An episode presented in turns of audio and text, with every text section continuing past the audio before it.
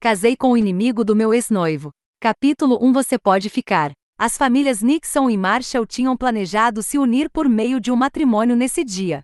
Dava para sentir o espaçoso salão de banquetes transbordando de emoção. O local estava decorado com muito requinte, parecendo mais um cenário de um sonho. Em certo momento da cerimônia, o apresentador do casamento chamou o noivo para subir ao palco. Apresento a vocês nosso belo noivo, o Sr. Anthony Nixon. Todos os presentes irromperam em aplausos ensurdecedores que ressoaram pelo salão após ouvirem esse anúncio. No entanto, o noivo não apareceu no palco mesmo após alguns instantes.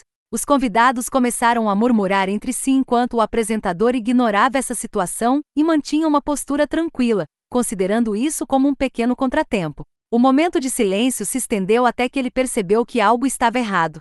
Então, os convidados ficaram quietos e, de repente, um estrondo ressonante ecoou dos bastidores. Os que estavam próximos ao palco puderam presenciar a cena se desenrolar. Anthony tinha acabado de ser agredido pela sua própria mãe. Ele arrancou o enfeite floral do paletó do smoking e saiu furioso. Enquanto isso, Cláudia Marshall, a noiva, estava esperando sua deixa para entrar nos bastidores. Seu pai, Jace Marshall, que estava com ela, perguntou, sentindo-se nervosa: Cesse? Ele acariciou gentilmente o braço dela e ela deu um olhar constrangido ao pai. Justo quando ela estava prestes a dizer algo, a voz autoritária de Raquel Nixon, a mãe de Anthony, chamou sua atenção. Anthony, volte aqui imediatamente.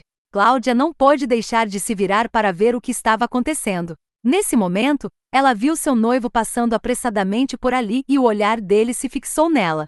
Cesse, peço desculpas, mas aconteceu uma emergência com Delila, por isso precisamos adiar o nosso casamento.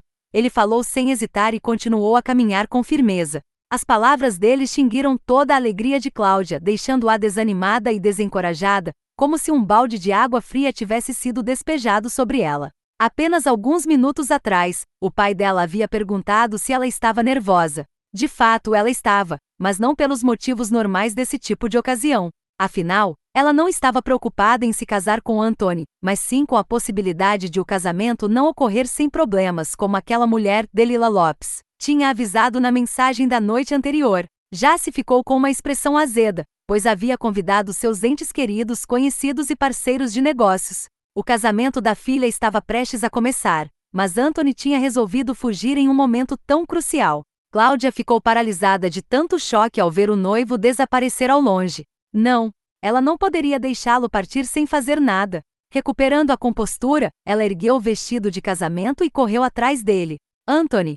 Ela estava usando sapatos de salto alto que não tinham um caimento perfeito, o que fez com que cada passo fosse bastante doloroso. No entanto, ela não parou e cerrou os dentes, determinada a alcançar seu noivo. O banquete do casamento estava sendo realizado no segundo andar. Anthony se aproximou da escadaria e ouviu os gritos da noiva, por isso parou brevemente antes de continuar sua caminhada para fora do hotel.